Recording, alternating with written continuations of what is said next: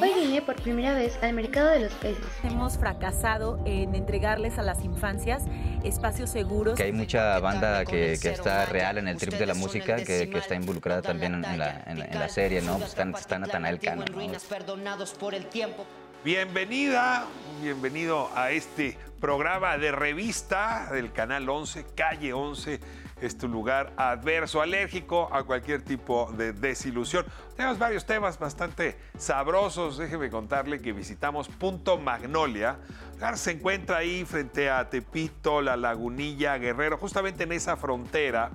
Y es pues un taller, una comuna una galería de artistas urbanos, desde el graffiti hasta la pieza plástica, con una conversación bastante interesante. Y bueno, un poco en esa misma beta tengo a Juan Daniel García Treviño. Viene de Monterrey, es un actor jovencísimo, quizá de los más jóvenes que haya tenido yo aquí sentados. Quizá usted lo vio, si vio La Civil, hay un papel muy interesante de un joven halcón criminal.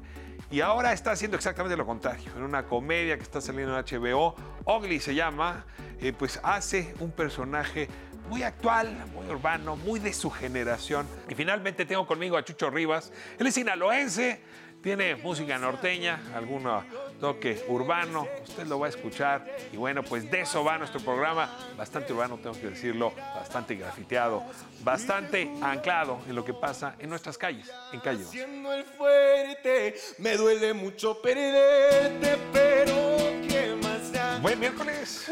Ya volvimos, ya Momento estamos aquí. favorito de la semana. O sea, tú ya quieres estar más días que el miércoles, porque aquí estuviste el miércoles pasado. Sí, ¿Qué pero es eso? Ya se volvimos. queda por... Ya volvimos esta semana. Traemos varias cápsulas buenas. Este, yo no conocía una tienda ahí para todo tipo de mascotas.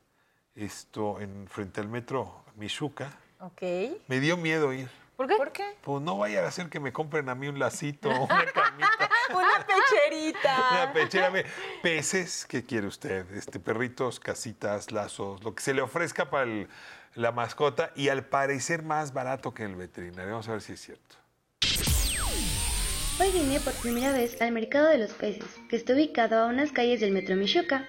Y es que me dijeron que por aquí podía encontrar todo para mi mascota a mejores precios. Así que no me quedé con la duda y decidí investigar. Nadaremos, nadaremos en el mar, el mar, el mar. En el mercado principal encontré muchas especies de peces, unas muy bonitas y otras que no me gustaron. También encontré cientos de accesorios, alimentos y cosas para las peceras. En cierto punto del mercado ya no me dejaron grabar, no sé por qué. Parece que está emitiendo un zumbido del centro, ¿no cree? Podría tener una abeja dentro. ¡Una abeja! ¡Ah! ¡Muere, muere! Afuera del mercado me encontré con lo que buscaba. Hay muchos locales que venden todo lo que te puedes imaginar para tu mascota, desde camas, alimento y correas de todo tipo, hasta juguetes, ropa y disfraces súper coquetos, con precios más económicos que los de las veterinarias cercanas de mi casa. Al final le compré a mi perrito una cama de unicornio y una correa nueva, sin olvidar las bolsas para recoger su popó. Me sorprendió por la cantidad de puestos y accesorios que pude encontrar. La próxima vez que venga traeré más dinero para comprar más cosas que me gustaron para mi cachorro. A partir de este momento llevarás el nombre de Tiburoncín. ¡Tiburoncín! No, no lleve más dinero, no lleve más dinero, porque lo que usted lleva de dinero todo se va. O sea, puede llevar dos, diez o veinte. Para la aceituna, todo. todo. Todo lo que lo mismo dicen mis tías, ¿por qué no tienes hijos? Déjate de ridiculeces para los perros. Me vale. Yo tengo discusiones muy serias en mi casa. Me van a correr, porque sí dicen que mi pasión por el perro ya rosa, rebasa los límites. Yo solo te voy a decir que tu perra se comió toda mi comida. Mira, por eso mejor hijo. Francis se acaba de montar ahora una exposición, por cierto, buenísima, ahí en el MUAC. Creo que tú no la has visto, ¿no? Ay, Así. ¿Sí? ¿Nos la Justa. recomiendas? por favor. Mire, hablando de hijo, bueno, en fin, de infancias, no se pierda este video que nos hizo Magdala sobre el MUAC y la exposición de Francis Saylis. Me encuentro a las afueras del Museo Universitario de Arte Contemporáneo, donde vamos a disfrutar de la exposición Juego de Niños del artista Francis Alice.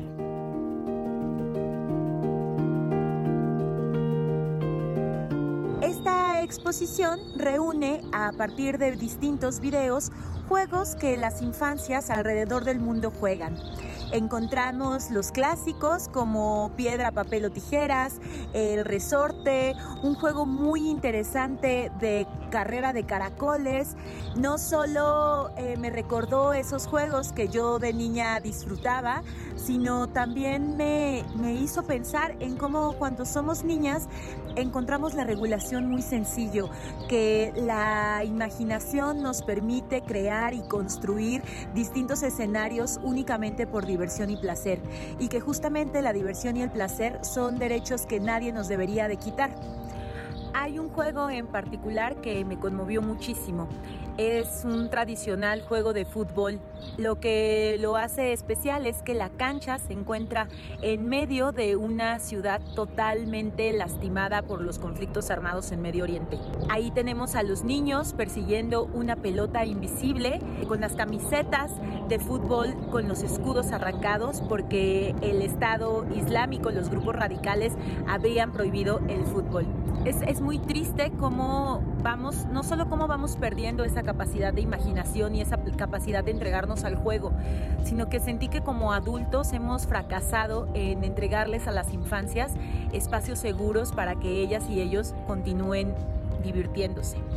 Nada, les invito a que vengan a ver esta exposición, también a que nos compartan cuáles eran esos juegos que ustedes jugaban cuando estaban pequeños y sobre todo a pensar en esta invitación que hace el artista a conservar la mirada lúdica frente a la vida. Nos vemos aquí la próxima semana en su programa favorito, Calle 11. ¡Chao! Ya se me antojó. ¿eh? Está muy hermosa esa exposición. ¿Cuál es tu juego favorito? El resorte, y ahí lo recordé. Era buenísima para, para el resorte. Y yo jugaba mucho yo sola, eh, con mi imaginación, porque además típico que andaba yo en este, reuniones sindicales, ¿verdad? Por, por mis papás, abajo de las mesas yo inventándome cosas con mis Se dedos. jugaba a ser sindicato. Jugaba a la asamblea. Era la líder sindical. Quiero ser el Bester Gordillo. No, ¿qué Sigues pasó? jugando a las plenarias, ¿eh? En algunos contextos. Oye, pues ahora cerramos contigo. Vienes de rosa. Vengo. El micrófono es negro. Exacto. ¿no? Y mi reloj, mira. Black. Black Pink. Me pidió el productor que te preguntara cuánto te costó el boleto. Híjole. A ver, vamos a ver este es el que nos diga la verdad. Que piense si nos miente. Blackpink in your area. Hace unas semanas acompañé a una de mis infancias a ver a Blackpink y me emocionó mucho el ambiente que vivimos, ¿no? O sea, la cantidad de fanáticos, fanáticas y fanáticas mexicanas que tienen, pero también me fijé mucho en todo el merch o la mercancía que está alrededor de ellas. La verdad es que la gran mayoría iban vestidos y vestidas evidentemente de rosa con negro por el nombre del grupo, pero traían las uñas pintadas, muchos de ellas y muchas de ellas traían unos light sticks, se le llama, que son estos como bastones de luz que además prendían y se apagaban eh, al, al ritmo de la música. Y entonces me puse a investigar un poquito más sobre el K-pop. Resulta que sí, las más famosas ahorita son Blackpink, pero también está BTS o Twice, y que justo en YouTube, por ejemplo, Blackpink el año pasado recaudó más de 105 millones de dólares y BTS, por ejemplo, más de 30 millones de dólares. Son sin duda eh, una nueva forma de escuchar la música, pero a mí me emociona mucho que además las infancias y las juventudes estén consumiendo, y por qué no, también los adultos y las adultas estén consumiendo otro tipo de música que viene desde otros lugares. No se lo pierdan, escuchen un poco de K-Pop para que vean de qué les hablo, y si vuelven a venir a México, vayan porque son muy divertidos.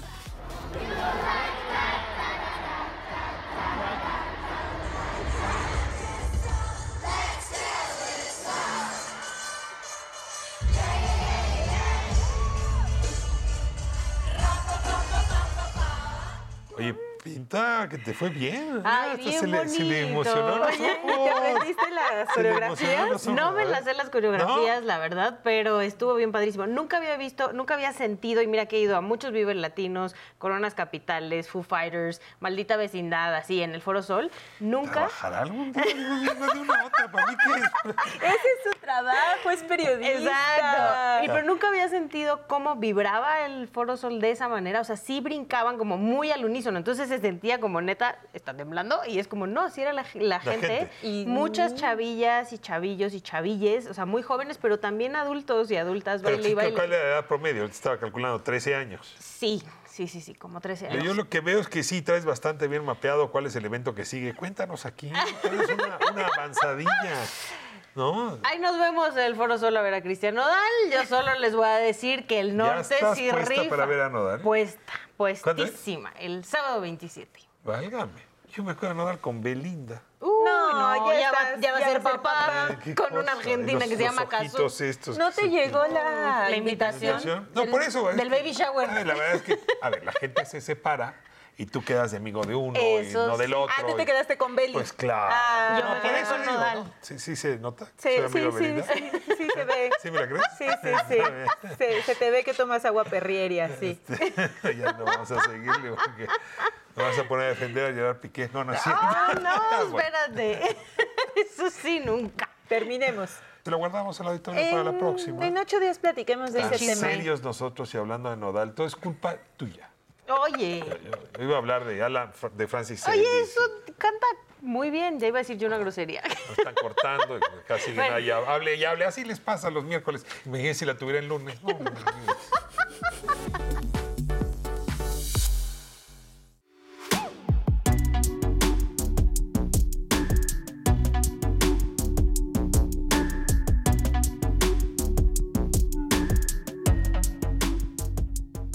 Calle 11 hoy hace esquina con Magnolia número 3. Este es el mero principio de la colonia Guerrero, enfrente de la colonia Morelos, Tepito, Peralvillo. Y aquí se encuentra Punto Magnolia.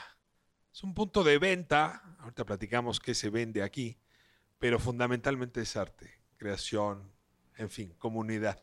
Le agradezco muchísimo a Cintia, a Rebeca. Alfonso, muchas gracias por Gracias a ti. recibirnos. Gracias a ti. por Y bueno, pues ah, vamos despacio porque contar el milagro que han producido aquí no es tarea fácil, aunque los periodistas a eso estamos obligados. A ver, comienzo. Ustedes se encontraron en este lugar justamente en la pandemia y decidieron compartir un espacio íntimo y personal y volverlo público y de arte. ¿Quién me quiere contar un poco la historia rápida?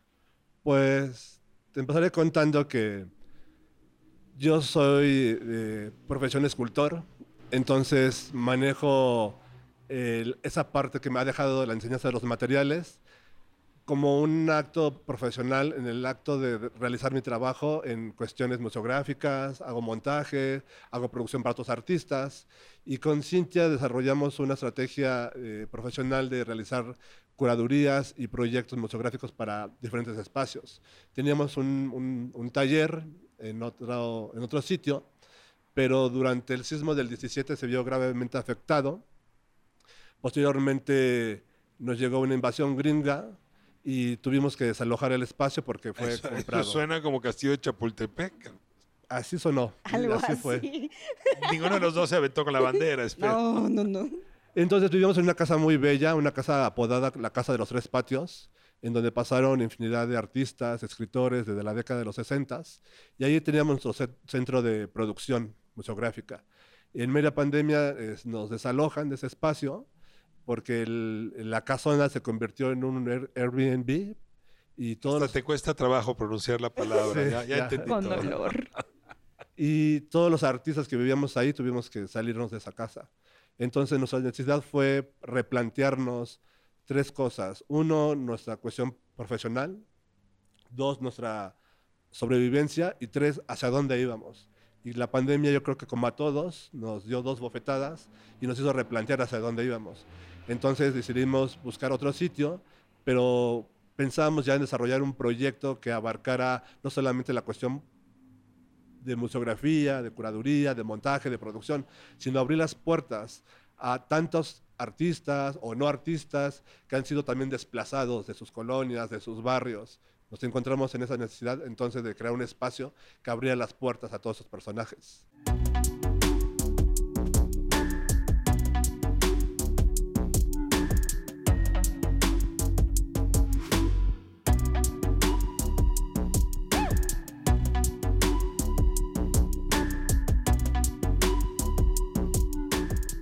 Ahora, Cintia, no, no es un eh, lugar abierto a cualquier tipo de producción. O sea, yo entro aquí y me siento muy en calle, ¿no? Me siento urbano, ¿no? Y me siento, por cierto, no solamente urbano centro, sino urbano Valle México y quizá más allá. O sea, veo Nesa, veo Chimalhuacán aquí, pero también en efecto veo las azoteas de la Morelos, eh, en fin.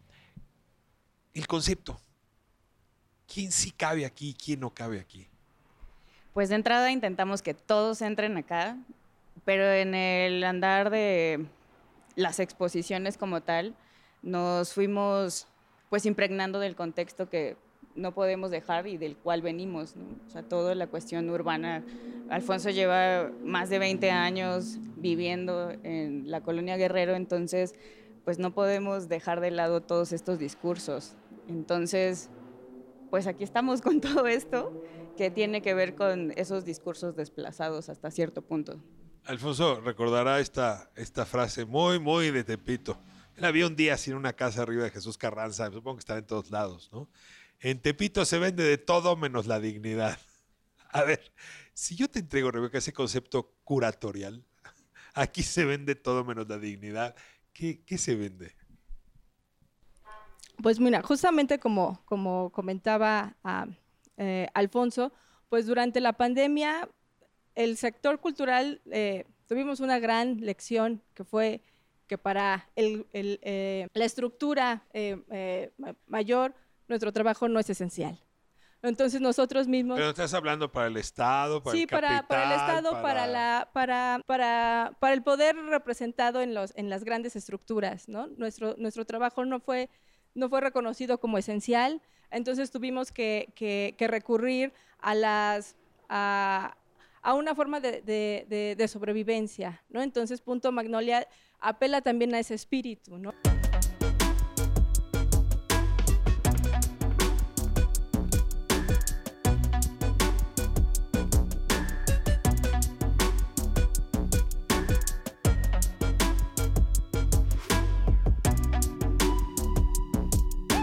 aquí atrás un diorama que me, una serie de dioramas que me sorprendieron mucho. ¿no? De pronto estoy viendo Ecatepec, estoy viendo ¿no? Coacalco, ¿no? Y la verdad es que en un pequeño pedazo de obra de arte me remite a, a mi cotidianidad. ¿Me, me cuentas un poco quién es, Alfonso? Sí, claro. Es un chico que vive en el Ajusco. Se llama Luis. Eh, su seudónimo es Kerr. Es un- Kerr. K-E-R. Es eh, estos seudónimos que se ponen los grafiteros. Y a mí lo que me asombra y me atrae mucho de Kerr es que Punto Magnolia no se ha ido en el tren de esas grandes galerías que quieren manejar artistas eh, que son exitosamente comerciales. Nosotros nos vamos más por artistas que su discurso invita a la reflexión, así como, como dices, te hace despertar y te hace ver un México que no es de todos. Y Kerr se enfatiza en trabajar mucho en esta llamada modernidad, que en algún momento se nos prometió a todos con esa esperanza y esas palabras de solidaridad. Recordarás eso en los noventas.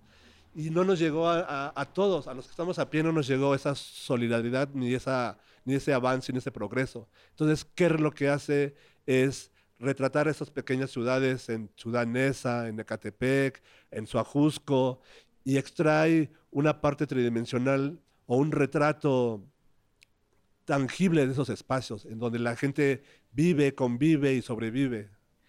Tiene Cintia aquí también graffiti. O sea, le prestaron paredes a jovencísimas grafiteras, que por cierto recuerdan que incluso en los espacios artísticos las personas pueden ser violentadas, las mujeres. A ver, cuéntame un poco la edad de la chica, quién es. Eh, la chica se llama Liz TDR. Eh, ella está en los 20, en sus 20 años aproximadamente, y hace justo esta labor de graffiti, eh, stickers, pegas. La verdad es altamente activa, pero urbanamente activa, ¿no? Digamos. O sea, no es como los ilustradores que están detrás de sus computadoras. O sea, ella puede estarlo, sin embargo, termina todas sus piezas en las calles. Entonces, y es algo que también buscamos aquí dentro de Punto Magnolia, que estamos interesados no solo en artistas, artistas, sino en agentes culturales que no se consideran artistas.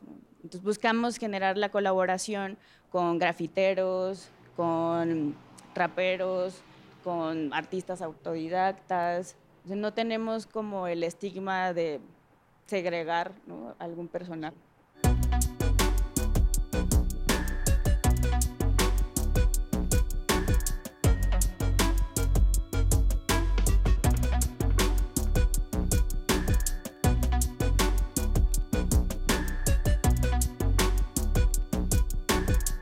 Salvador, ahora sí entro a tu obra, que sí llama mucho la atención. A ver, yo entro al lugar, canta la luz, veo la Torre Latina de un lado, escucho Garibaldi enfrente. Y luego habría que pensar que estos más bien eran canales, pero bueno, eso nos lleva a otra conversación.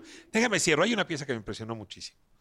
Es una virgen que tiene el vientre y en el vientre hay unos Chicles. dulces, chicles, donde puedes meter una moneda y, en fin. Cuenta un poco de esa pieza y con eso cerramos la conversación. Pues mira, esa pieza es una pieza ya como de hace 5 o 6 años y hablando con esta temática de que en Tepito todo se vende, menos la dignidad, reflexiono acerca de estas eh, condiciones de economía informal, como es llamada, y yo lo veo más como una necesidad, una necesidad de poder sobrevivir en un medio que te aísla socialmente, laboralmente, económicamente. En Tepito sí, o sea, yo empecé vendiendo ropa en Tepito y toda la gente que he conocido en Tepito ha podido sobresalir de alguna manera a través de la venta, ¿no? Conozco chicos que a sus chicos los han mandado ya a escuelas de paga, pero ha salido todo de la venta. Entonces la fe, reflexionando en mis proyectos colaborativos con, el, pues, con la gente con la que colaboro y platico en las noches, es que la fe también puede ser de alguna manera algo, pues, económicamente también redituable. Y lo es, en ocasiones creo que lo es. Entonces la idea de hacer esta Pregúntale a pieza... la gente que vive en el Vaticano si no es cierto. Entonces eso fue como una pequeña eh, interpretación de, esta, de esos mecanismos de sobrevivencia. Y esta virgen fue modificada y en su vientre lleva una esfera con chicles bola, esos chicles dispensadores que encuentras en las farmacias, en las eh, tortillerías. Entonces la virgen habla un poco de eso, cómo la fe en un barrio como Tepito, La Guerrero, tiene una identidad flexible, o sea, no es cuadrada como el culto en otras zonas de la Ciudad de México, donde si generas una intervención a una virgen ya te pueden hasta. En Tepito es flexible, puedes modificarla, puedes tener un altar con la Santa Muerte, la Virgen, Malverde o un orisha cubano. Entonces la Virgen representa eso, es ese fenómeno de cómo la fe se va encaminando a esos nuevos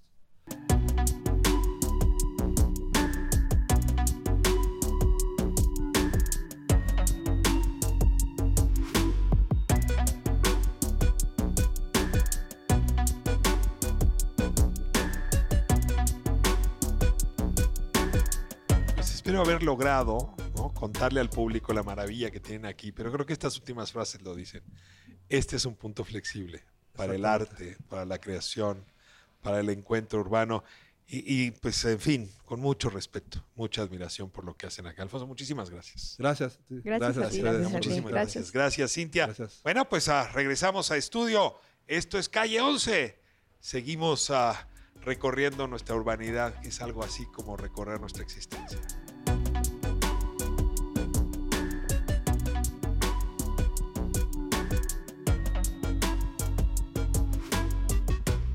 Concurso de cantos, la academia. Sí, quedamos en segundo lugar. ¿Jalaste como fotógrafo? Sí, empecé a trabajar como fotógrafo ahí en la agencia. Por eso ha dolido ponerle final. A ver, Pachi, pásame un bote. Amigas, amigos, amigues, hoy en Calle 11, Chucho Rivas, desde Sinaloa para el mundo. No se lo pierdan. Round one. Round one. Aunque ya no estemos juntos, me da demasiado gusto. Chucho Rivas. ¿Cómo estás? En Calle 11, un honor, un placer tenerte aquí. El honor es mío, gracias por dejarme estar acá. Tú eres cantante desde que respiras. Prácticamente. Desde chiquito ya le estaba dando lata a mi mamá. Vienes de una familia de No, no. melómanos, eso es la palabra que buscaba. La, la neta, solo un tío tocaba el teclado en algún momento, pero yo no lo no me tocó verlo tanto. Mi papá también en su momento dice que tocó la batería, pero nadie Dices. ejercía. Ah, sí, hay fotos y pruebas, pero yo nunca lo escuché tocar, entonces no lo puedo validar. Pero, pero nada, o sea, como que siempre mi familia han sido extrovertidos en ese sentido de que les gusta disfrutar de la música y bailar. En Sinaloa la gente creo que es muy alegre. Entonces desde morrito siempre me inculcaron el la curiosidad de agarrar un micrófono y cantar enfrente de la familia o como empezar a cantar las canciones que todo el rato mi mamá cantaba. Entonces fue justo lo que me picó a ella querer entrar, que a un concurso de canto, que empezar a subir covers a YouTube, que venirme acá a hacer mi música. O sea, como que esa fue la inquietud, la, la adrenalina que siempre me ha causado. Concurso de cantos, la Academia 2012. En el 2012, sí, la 10 años le llamaban. Tenías 14. Sí, quedamos en segundo lugar. Estuvimos ahí en esa experiencia que la neta, pues para mí fue muy bonito teniendo 14 años poder aprender de todo, ¿no? Porque justo yo tocaba la guitarra, pero era por el YouTube. O tocaba cualquier otra cosa y era por el internet, pues no era porque yo había ido a clases. Entonces fue la primera vez que yo entré como a un, un régimen más, Más estricto, sí, más formal, en el que ya veías a maestros que le sabían. Entonces, pues fue conocer la industria primero que nada y también en sí conocer la música de una manera ya más profesional. Y eso me, me gustó. Siento que de 14 estuve la, la, la fortuna de tener tanto tiempo para equivocarme y volverme a levantar No, y ya bueno. llegar a los 20 años más o menos sabiendo que... Es a ver, te aviento a la alberca y a ver si aprendes a nadar, ¿no? Ándale, O así, sea, así fueron mis papás, de que sobre apréndale.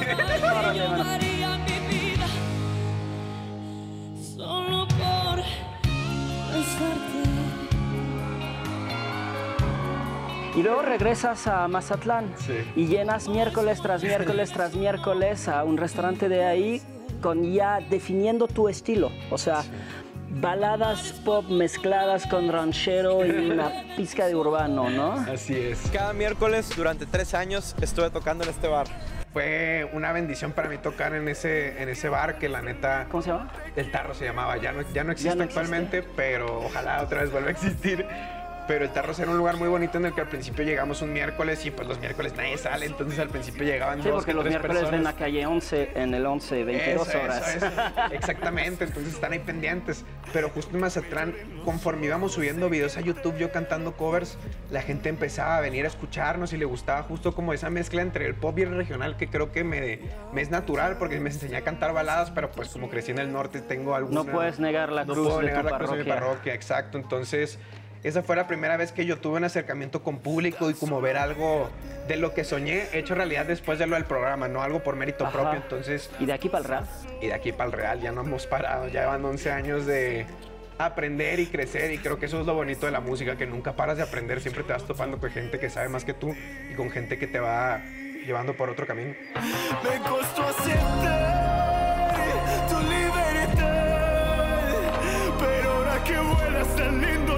quiero ni molestar. Pues justo hace un momento estaba yo pensando en la civil por algún otro asunto, esta estupenda largometraje a propósito de las madres buscadoras, y de pronto entra a escena Juan Daniel García Treviño.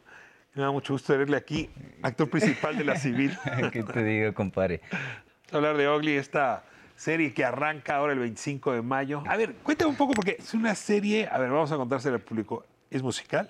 Es musical, es una serie musical. Y como decías, este, de, de chicos, chicas, que lo que están buscando es como Sí, es ganar una- su una- primer millón, diría Basilio. Exacto, sí, están buscando su primer hit, ¿no? Para romperla, ¿no? ajá. Entonces, este, es una historia de, de superación, ¿no? De supervivencia. Este, se encuentran en el barrio de la Guerrero, ¿no? Este, pues es este personaje de Ugly, ¿no? Como este, va siguiendo toda su carrera, ¿no? Toda su carrera. ¿Quién eres tú? A ver, cuéntame. Mi tú en la personaje, Guerrero. mi personaje es el Flex. Este, el Ugly lo dice, es el alquimista de las consolas, ¿no? Este, el Flex es el DJ, ¿no? Es el productor este, musical del, del- del grupo. Y, este, y mi personaje, algo que yo este, comparto mucho con este personaje es como el querer una familia, ¿sabes? Y todos los personajes también, en realidad, ¿sabes? Como que todos llegan a la serie... Ugly como un espacio de familia. Sí, sí, y la música, ¿no? Como este, este espacio de, ¿cómo diré para no decirle? Rehabilitación, sino como de, de... ¿De casa propia? Sí, sí, sí, como de apropiarse, ¿sabes? De, de, de un, de, de esta familia, de este crew, de- del proyecto, ¿no? Que, que traen ellos en mente. Y, este, y, y mi personaje es el, es el güey que pues todo el tiempo está diciéndoles como no se metan en problemas, miren, este, está como desde abajo aventándoles ideas todo el tiempo, no querer ser, abrumarlos con, con las ideas para no decirles que está mal lo que están haciendo, ¿sabes? Porque, ¿sabes? Este, en, en, en la, en- en la vida este, está lo bueno y lo malo, ¿no? Entonces Ah. este, este güey siempre está diciéndoles como, güey, por acá está chido, ¿no? Este, Cuéntame los demás, ¿quiénes son? este, la, la historia empieza con tres personajes, ¿no? Que es este Trojans, este Ugly y Flex, ¿no? Este, que son estos tres que están intentando como sacar el hit, ¿no? Para, para, para pegarla duro. Y de pronto en la historia, este, los personajes como que se empiezan a separar, ¿no? Y este, no les voy a dar spoilers para no decirles qué fue lo que pasó, porque se separan, pero se separan los personajes, quedan solo Ugly y Flex, ¿no? Entonces, este, estos son, son estos dos personajes que viven en el barrio y que quieren, pues, salir de ahí también, ¿sabes? Este, eh, con, con- con su talento, ¿no? Que este, quieren potencializarlo chido. Y este, pero necesitan un crew, ¿no? Necesitan un crew, necesitan un equipo, necesitan este, eh, alguien que los apoye con su pedo visual, ¿sabes? Este, y, ¿no? Y también este, como creativo, ¿no? Entonces, este, ahí es donde entra el Bobo, ¿no? Este personaje de, que interpreta Alex Lago, ¿no? Que es, que es un güey visionario, ¿sabes? Este, es un güey que, que aunque no lo sepa, sabe que puede hacerlo, ¿sabes? Y, este, y, y el güey no es, no es un manager, ¿sabes? Este, es un güey que, que tiene labia, ¿sabes? Y, este, y sabe tratar a las personas, ¿no? Y entonces este papel este, lo toma Bobo, ¿no? Que es este personaje. Ahora, es, Juan, es, es un musical. Y eso tiene una complicación, ¿no? Ya me contaste la historia, pero tiene todo el contexto del musical. ¿Tú habías hecho musical antes? Musical como tal, este, no, este, soy músico, yo. Este, Tú eres músico Yo soy músico desde los nueve años, ¿no? ¿Qué tocas? Este, acordeón, eh, ahorita estoy aprendiendo ukelele, el ukelele es hermoso, me encanta, ¿no? Este, soy percusionista, Ok. ¿no? De que congas, batería, timbales, las percusiones en general, ¿no? Y este, tengo una guitarra que le estoy aprendiendo, tengo un teclado también y, este, y le muevo a todo, ¿no? Y también justo comparto mucho la música con Flex, con mi personaje, ¿no? Y, este, y, y complicación a entrarle en este, al, al rollo de la música, no, porque todos tenemos este, algo que ver con la música, ¿no? Este, Benny Emanuel, el que hace Ugly, él también tiene un proyecto musical aparte de, de- de- de la serie, de, ¿no? De, este, de esto, y, este, y, y está increíble porque hay mucha banda que, que está real en el trip de la música, que, que está involucrada también en, en la, en la- en la serie, ¿no? Pues está, está Natanael Cano, ¿no? Natanael Cano este, está muy involucrado en- en la serie también. Cuénteme un poco los géneros. Este, el género, pues, este, están, es el trap, ¿no? El reggaetón, el rap, este, los corridos tumbados, ¿no? Sí, sí, es género urbano. ¿Con cuál la rompen? Eso sí me la puedes contar. ¿Con cuál la rompen? Digo, Ah, supongo que este, hay una ah. en especial. ¿O no me vas a contar? Con el trap, con el trap El trap. Con todos, todos. Este, ten- este, el Ugly Crew tiene una canción de cada género que la rompe, ¿no? Y por eso es el hit, ¿no? Ahora, hay, ah, hay historias de romances que se cruzan. Cuéntame un poco ahí cómo está. Porque pues eso también le da sal y pimienta al No, asunto. sí, no, claro, ese, ese es uno de los, de los plus. ¿Quiénes son este, ellas? Este, pues, este, ah, no, no sé cómo hacerlo sin dar spoilers. Mejor miren la serie, no se la pierdan y se van a dar cuenta de todo lo que existe en el O sea, romance de- corte, de no me quiere soltar nada, pero hay que ver qué más le sacamos. No se vaya usted. Continuamos con Juan Daniel García Triviño, no se vaya.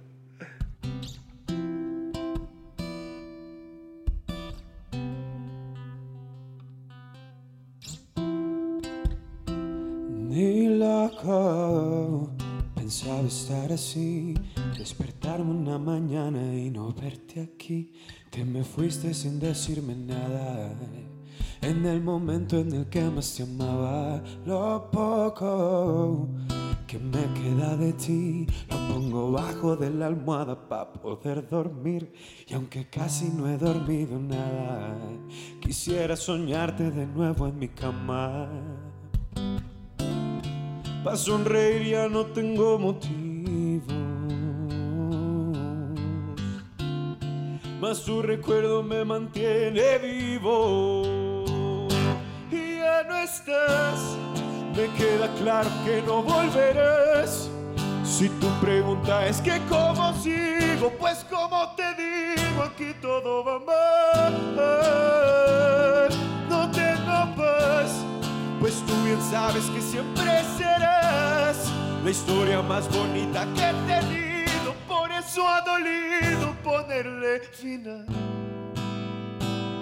No tengo paz, y ey, ey, ey, me queda claro que no volverás.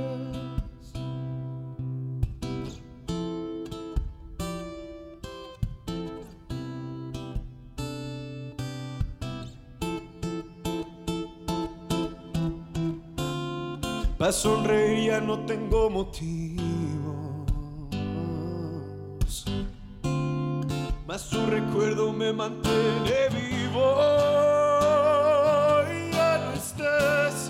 Me queda claro que no volverás. Si tu pregunta es que cómo sigo, pues como te digo, aquí todo va mal. No tengo. Pues tú bien sabes que siempre serás la historia más bonita que he tenido. Por eso ha dolido ponerle final. No tengo paz. Y ey, ey, ey, me queda claro que no volverás.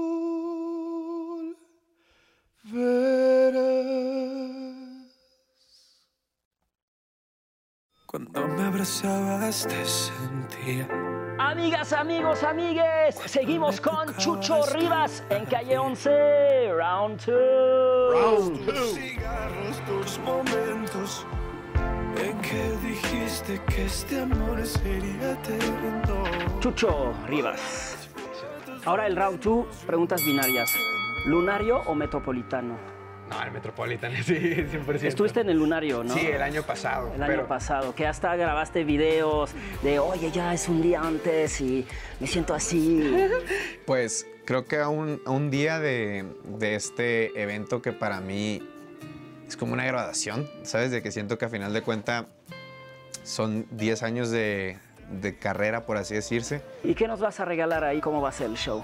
Pues principalmente lo que quisimos hacer es un show que no tal cual fuera una obra de teatro, pero que tuviera una historia que tanto el visual como la historia que vamos narrando musicalmente, como algunos interludios musicales, te van a ir metiendo en una atmósfera en la que vamos a contarte la historia de cómo fue para mí crear mi segundo disco. Entonces yo cuando hice mi segundo disco fue en- entre pandemia y, y pues bueno, hasta ahorita hasta el 2023. Entonces justo estaba en un, ciu- en un departamento en la Ciudad de México en el que estaba totalmente vacío, o sea, no había muebles, no había Ajá. muebles, pero a final de cuentas estaba lleno de historias porque siempre iba gente a componer ahí, gente a enfiestar o lo que sea. Entonces, a final de cuentas, todo mi disco y todo mi crecimiento, tanto personal como artístico, se desarrolló en base a eso, en un lugar muy... Una crisalida, un- un cocoon, ¿no? Exacto, entonces vamos a ambientar todo esto como si fuera mi departamento, como si fueran otras cosas en la cual te digo, tanto los invitados musicales que vamos a tener como yo, vamos a estar llevando a todo el público contando una historia de pie a pa en el que intentamos pues meterlos un poquito más al mundo de cómo fue hacer este disco para que el concierto sea más interactivo y para que también las personas que no me conozcan y que sea la primera vez que acompañan, que sea su familiar o que quien sea, que realmente digan, qué rollo con este morro, un concierto que realmente me entretuvo y me tuvo sorprendido todo el tiempo.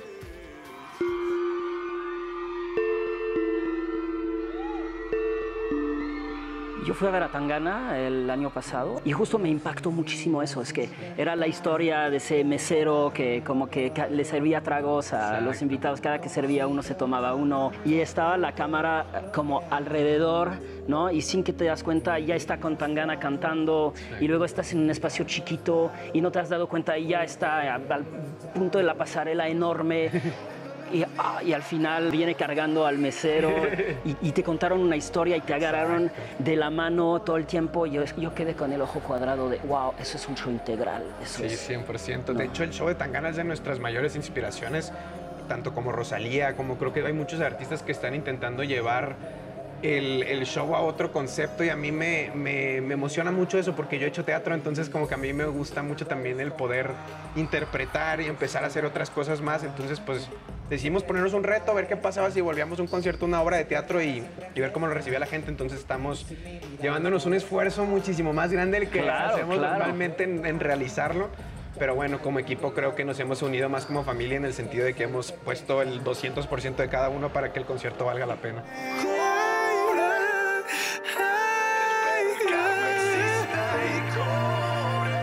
Bueno, estábamos hablando con eh, Juan Daniel García Treviño, alias el Flex. ya no se te va a quedar, vez Ya se va a quedar el flex. No, el flex es el Ugly Crew, la, la, la V del Ugly.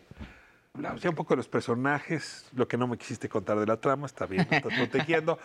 Me voy a salir un poco ahora de la serie porque quiero regresar a, a donde nos dejaste el primer segmento. Tienes tres años Tres actuando. ¿Cómo, cómo llegaste? Ya veo Este- que desde muy niño traes el arte en las venas, pero ¿cómo, cómo llegaste ya a la actuación profesional? Me vine a Ciudad de México el 2019. ¿Dónde ¿no? estabas? Este, estaba en Monterrey. Yo vi- vivía en Monterrey, soy de Monterrey, ¿no? Este, y, y me vine en el 2019 a Ciudad de México. Fernando Frías este, me regaló una cámara, ¿no? Fernando Frías es el director de mi primer película. Este, cuando terminamos esa película, él me regaló una cámara para que yo le moviera y me entrené, ¿no? Entonces, este, ya para el 2019 ya le sabía yo un poquito de la cámara, ¿no? Y, este, y tengo dos amigos, Bernardo Velasco y Marco Aguilar, que trabajan acá en BM Casting, este, en Ciudad de México. Este, tienen una agencia de casting y, este, y ellos, este, fueron los que me hablaron, ¿no? Y me dijeron como que, güey, estamos solicitando un fotógrafo, ¿no? Alguien que, que nos ayude a hacer cámara acá este, en la agencia, ¿no? Porque, ¿no? Porque, para los castings y que tome fotos y todo esto. Y dije, ah, ok, y este, yo jalo, ¿no? En ese- ¿Jalaste como fotógrafo? Sí, empecé a trabajar como fotógrafo ahí en la agencia, ¿sabes? Este, pero yo venía a trabajar de la música, tenía mis proyectos de música, yo tenía este, eh, un taller de música en, en mi casa, ¿sabes? Este, de percusiones, era gratis para la bandita del barrio, ¿no? Y, este, y al mismo tiempo estaba trabajando de soldador, ¿no? Y tenía mi proyecto musical con mi familia también, ¿no? Entonces daba, daba eventos de música, tenía este, mi, mi, mi taller y era soldador, ¿no? Pero me dijeron, güey, ¿quieres apostarle? Y fue como, Pues voy. pues vámonos, ¿no? Eso es otra cosa, ¿no? Otra cosa que aprenderle y a, a sacarle todo el jugo, ¿no? Y entraste a tomar fotografía en una película. Este, no, no, no, no, en una agencia, en una agencia agencia, de de, de casting, ¿sabes? En unas oficinas, ahí hacíamos los castings y, este, y yo era el que grababa, ¿sabes? Yo estaba ahí como grabando y, este, y haciendo como... Y de pronto empecé como a agarrar el sabor y empecé como a dar réplica, ¿no? Empecé como a leer los guiones de los, de las, de los proyectos que llevábamos y, este, y, y empecé a ser actor de réplica, ¿no? Y, este, y después ya no tenía la cámara, sino ya era como actor de réplica, ¿no? Yo llegaba yo a la agencia con mis escenas aprendidas a este, ayudarle a los actores a trabajar, ¿no? En las escenas, ¿no? Y, y de ahí fue cuando...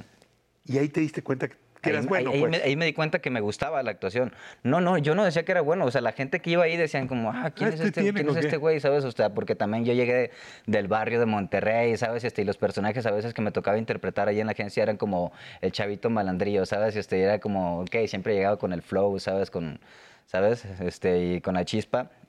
Y, este, y me acuerdo que, que- que estuve con los Bichir, ¿no? Y, este, y, y Demian Bichir me dijo así como, ¿Tienes con qué? ¿Tienes con qué? Exacto. Y yo ni lo, ni lo conocía. Y le dije, gracias, güey, no mames, qué, qué buen pedo, ¿no? Y, este, y yo, yo los, los tuteaba, yo no sabía ni quién eran. Y de pronto el siguiente día me dijeron como, güey, eran los bichir, güey, no sabes ni con quién estabas hablando. Yo, güey, no mames, ¿quiénes son los bichir, no? ¿Cuál fue la primera donde ya te dieron trabajo? Ah, la primera donde ya me dieron trabajo se llama Manto de Gemas, con Esa no Natalia se López. olvida, ¿no? Con Natalia López, este, Manto de Gemas. Este, fue mi primer película que se acaba de estrenar apenas mm, el año, este año se acaba de estrenar. Y citaba yo en la intervención original eh, la civil, que, que te, te proyectó de manera muy importante, porque además pues sí es un largometraje que se vio muchísimo. ¿Cómo, cómo- cómo te cayó ese papel? Y cómo, cuando te digo te cayó no es la suerte, sino como, como un meteorito, cómo, cómo cachaste ese balón. Llegó la pandemia al mundo y, este, y en Ciudad de México se cae el trabajo de la agencia. Ya no hay trabajos presenciales, ya no hay, este, todo era como en línea y yo ya no tenía trabajo, ¿no? Porque yo no, ya, no, ya no interactuaba, ¿no? Ya no grababa a los actores porque todos se grababan desde casa, ¿no? Entonces yo me quedé sin trabajo aquí en la Ciudad de México. Me regresé a Monterrey a, a otra vez con mis A seguir. proyectos, ¿no? Con mis cosas. Y me salió otro trabajo, ¿sabes? Bueno, me quedé un poco sin trabajo, ya no regresé a trabajar como soldador, ya no tenía mi proyecto de música, solo tenía mi taller, y este, pero era gratis, eso yo no ganaba nada ahí, ¿sabes? Este, y con los ahorros que tenía, empecé a buscar ahí por dónde, y, este, y ahí llegué con la, con la tuna. ¿no? Es otra casa productora en Monterrey y ellos, este, Adán de la Tuna, super compa, jefazo, este, uno de los socios de la Tuna fue el que me dijo, güey, pues cállate acá a la Tuna, ahí vemos en qué te acomodamos, ¿no? Y entonces me dieron trabajo como en, en producción, ¿sabes? Este, yo hacía producción en una, en comerciales, en, en, este, en cortitos, este, más comerciales más que nada. Y ahí andaba haciendo arte, ¿sabes? Este, haciendo producción, entregando radios, recogiendo, ¿sabes? Como haciendo de todo también, ¿no? Este, cargando cables, ¿no? Ayudándole a los de cámara, porque me gusta la cámara. Todos saben que, que, que, que yo quería hacer otras cosas, pero nadie quería que yo me quedara ahí, ¿sabes? Este, todos querían como impulsarme más, ¿no? Entonces, este, los de fotografía, siempre estaba yo con ellos y me enseñaban, ¿sabes? Este, entonces, siempre estaba aprendiendo como de todos. Y cuando estuve trabajando ahí, este, en ese entonces, yo me quedé sin agencia, sin agente, sin agencia, sin representante. Y, este, y, y de pronto le digo a Dan, como, ¿qué onda? Este, pues, güey, este, están llegando estas cosillas, este, y yo no sé ni qué hacer con ellas, ¿no? Te las paso y me pueden... Y él también, ya habíamos hablado de esto antes y me dijo, sí, yo te ayudo, no sé qué, yo, lo, yo te, te, te armo tus agendas. Y este, en- dentro de estas agendas estaba una plática con este, Teodora Mijay, la directora de, de la Civil, ¿no? La Civil. Y, este, y, Y ella te casteó. y ella me casteó, no fue ni siquiera un casting, ¿sabes? Este, fue como, ok, este, tal, tal día tienes una cita con, con la directora, ¿no?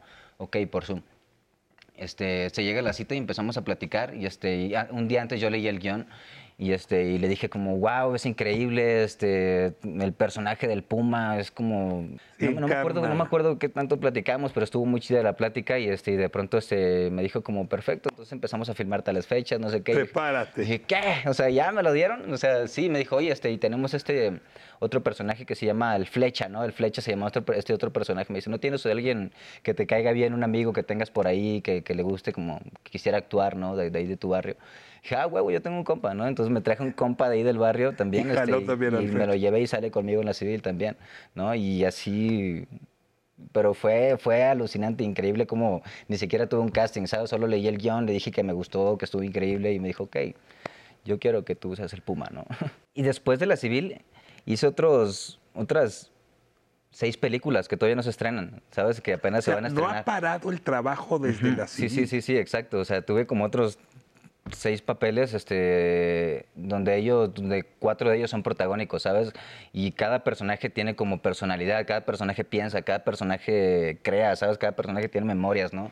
Entonces yo soy un güey que tengo mis propias memorias, ¿sabes? Yo mis memorias no se las puedo compartir a los personajes porque nada que ver conmigo, ¿sabes? Y ni con mi historia, ¿no? Entonces tengo que ponerme a crear, a investigar, este, a- a- de que si es un detective, de que si es un romántico, de que si es un, este, un poeta, no sé lo que sea. ¿Esto ¿sabes? ya te volvió a ti actor sobre todo? ¿O te sientes de pronto en ánimo de regresar a la cámara, a la producción? No, de, la de música? todo. La cámara me encanta, eso sí. encanta, Yo, o sea, yo- sí yo sé, yo que yo- y dirigir también algún día quisiera Es que dirigir hacia algo, allá- ¿sabes? hacia También. allá iba. Este, también me gustaría dirigir algún día mi, mi, mi, mi proyecto, ¿sabes? Este, ahora estoy empezando a escribir, antes no escribía, ahora estoy empezando a escribir todo lo que pienso y, y mi historia también, ¿sabes? Sé que tengo una historia densa, ¿sabes? Interesante, ¿no? No chida, pero este, pero tengo una historia interesante que me gustaría escribirla y alguna vez, este, algún día, no sé, como filmarla, ¿sabes? Y- Tomamos nota y ahí sí no, no nos spoilees todavía. Sí, no, no, no, no, no les voy a platicar nada, no quiero que me le roben. no, no, pero este, pero... Daniel, muchísimas gracias por venir aquí a Calle 11. La verdad es que sí No. es un privilegio tenerte acá y me muero ganas de ver Ogli y de verte Muchas allá. gracias a ustedes por el espacio, no se pierdan Ugly, si les gustan compártanla y este y nos vemos. No me las pierdo. No, nunca. Gracias. Nos vemos la próxima semana, igual miércoles, aquí a las 10 de la noche. Antes cerramos con nuestro último segmento musical.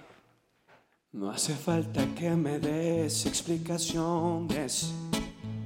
Se te nota que ya quieres terminar. Desde lejos se te ven las intenciones. Y te juro que no las quiero cambiar. Tristezas, sabes, las vuelvo canciones. Así que no te tienes que preocupar. A pesar de este fracaso tengo opciones y te juro que las voy a utilizar. Porque no hay cosa que duela para siempre, porque sé que la vida aquí no va a acabar. Te juro que no me estoy haciendo el fuerte, me duele mucho perderte, pero ¿qué más da? Y aunque no sea conmigo, te deseo suerte. Yo sigo hacia adelante sin mirar atrás. Y te juro que no me estoy haciendo el fuerte. Me duele mucho perderte, pero ¿qué más? Pero ¿qué más da? Ah, ah, ah, ah. Pero ¿qué más da? Ah, ah. Pero ¿qué más da?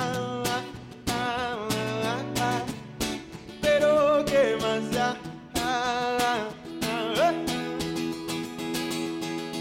Dice que no es personal, pero ya te perdí, no hay nada que explicar. Corre, a ser feliz, sé que te irá mejor, no estoy hecho para ti, ni tú para mí. Cuando extraño un beso tuyo, me va a detener mi orgullo, porque sabe que a lo nuestro llegó el fin y que no hay cosa que duela para siempre, porque sé que la vida aquí no va a Y te juro que no me estoy haciendo el fuerte. Me duele mucho perderte, pero ¿qué más da?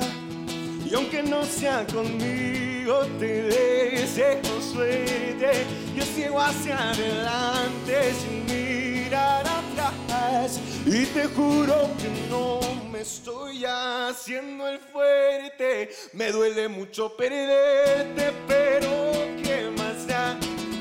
Pero ¿qué más da?